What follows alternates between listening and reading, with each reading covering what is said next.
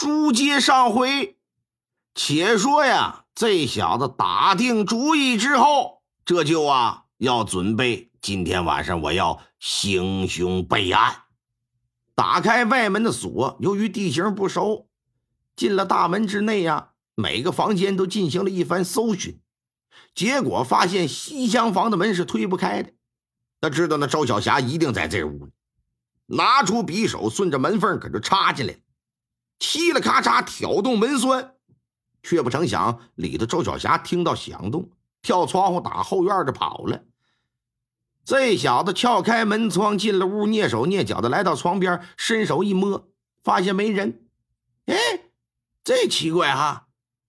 走到一旁桌子处，点燃蜡烛，四下寻找，可不成想，竟然在床底下发现了一个女人。烛光昏暗，他也没看清那女人的长相。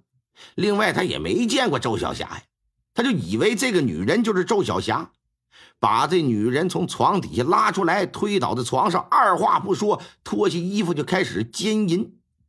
按理说，强奸这种事女人肯定都得反抗。然而，杨小七却发现对方既不反抗，也不喊叫，而且还挺配合的。哎，这怎么个事呢？完事之后，拿蜡烛往女人脸上这么一照。发现这人怎么这么面熟呢？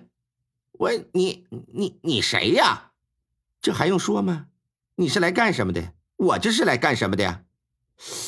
不是，那我们我我们认识吗？认识吗？哼，你是隔壁饭馆的伙计吧？不是你你到底是谁呀？我呀，我是隔壁赖进财的娘子岳彩兰。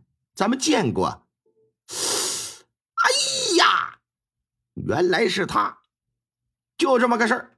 当天早上，天意一家三口出门的时候，岳彩兰就看到了，还问了一句：“说天意呀，你们去哪儿啊？”啊，说给老丈人过寿去，家里就剩我弟弟一人了。岳彩兰就动了坏心思，他早就听说刘家有不少珍奇字画。心想，这要是能偷几副，再倒手倒卖，肯定能换不少钱财。这人呐，之前就有点小偷小摸。到了深夜，等自家爷们睡死之后，就悄悄出了房门，爬着梯子就翻过墙头来。虽说是隔壁住着，可岳彩兰呐没来过刘家，对刘家的地形也不熟。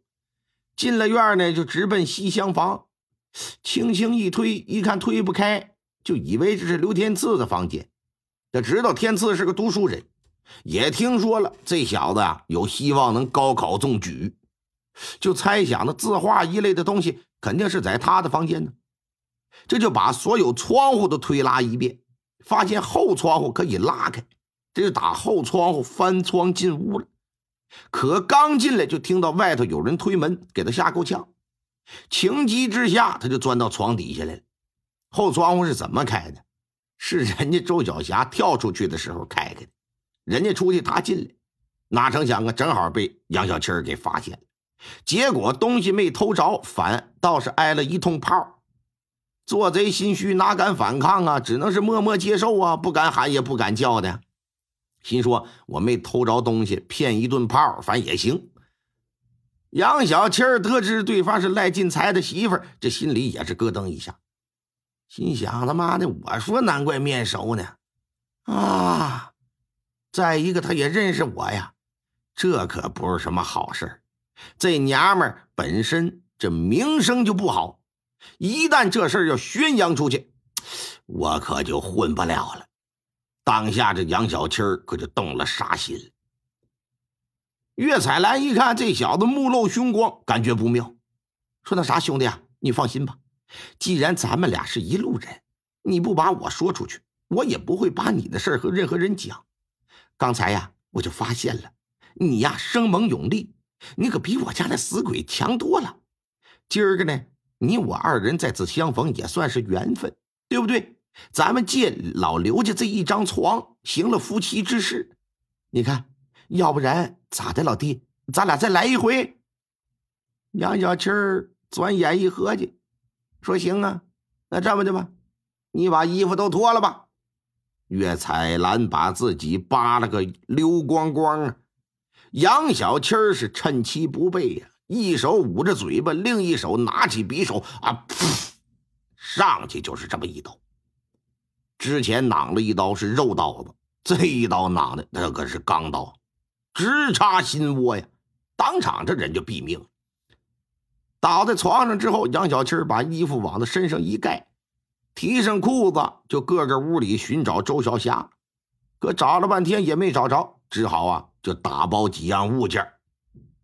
原本偷完老刘家东西，他是打算走人的，可是想到岳彩兰他们家也挺富裕，竟然他也出来做贼，这人是他妈着实可恶啊！我不但杀了你，我还得给你起个脏。之前你偷了谁家的东西？来吧。都归我吧，我上你家也摸摸去吧。打岳彩兰家里出来，这才又返回到了饭馆啊，把钥匙放回刘天赐的身上，然后就回了家了。他以为自己做的天衣无缝，只是查也会查到刘晓霞和刘天赐的身上，可是万万没想到，最终啊，这事儿还是落在了他的脑袋上。很显然，他呀，这不是初犯。先前他也偷过不少东西，不然那大箱子里边也不可能有那么多值钱的物件。案件至此，事实清楚，证据确凿。在找到杨小七杀人的那把匕首之后，这案子也就算是彻底的告破了。由于杨小七一个人犯下了杀人、盗窃、强奸等多种罪行，按照大清律里的。二罪以上俱发，以重者论。知县李万通啊，判了杨小七是斩立决，枭首示众。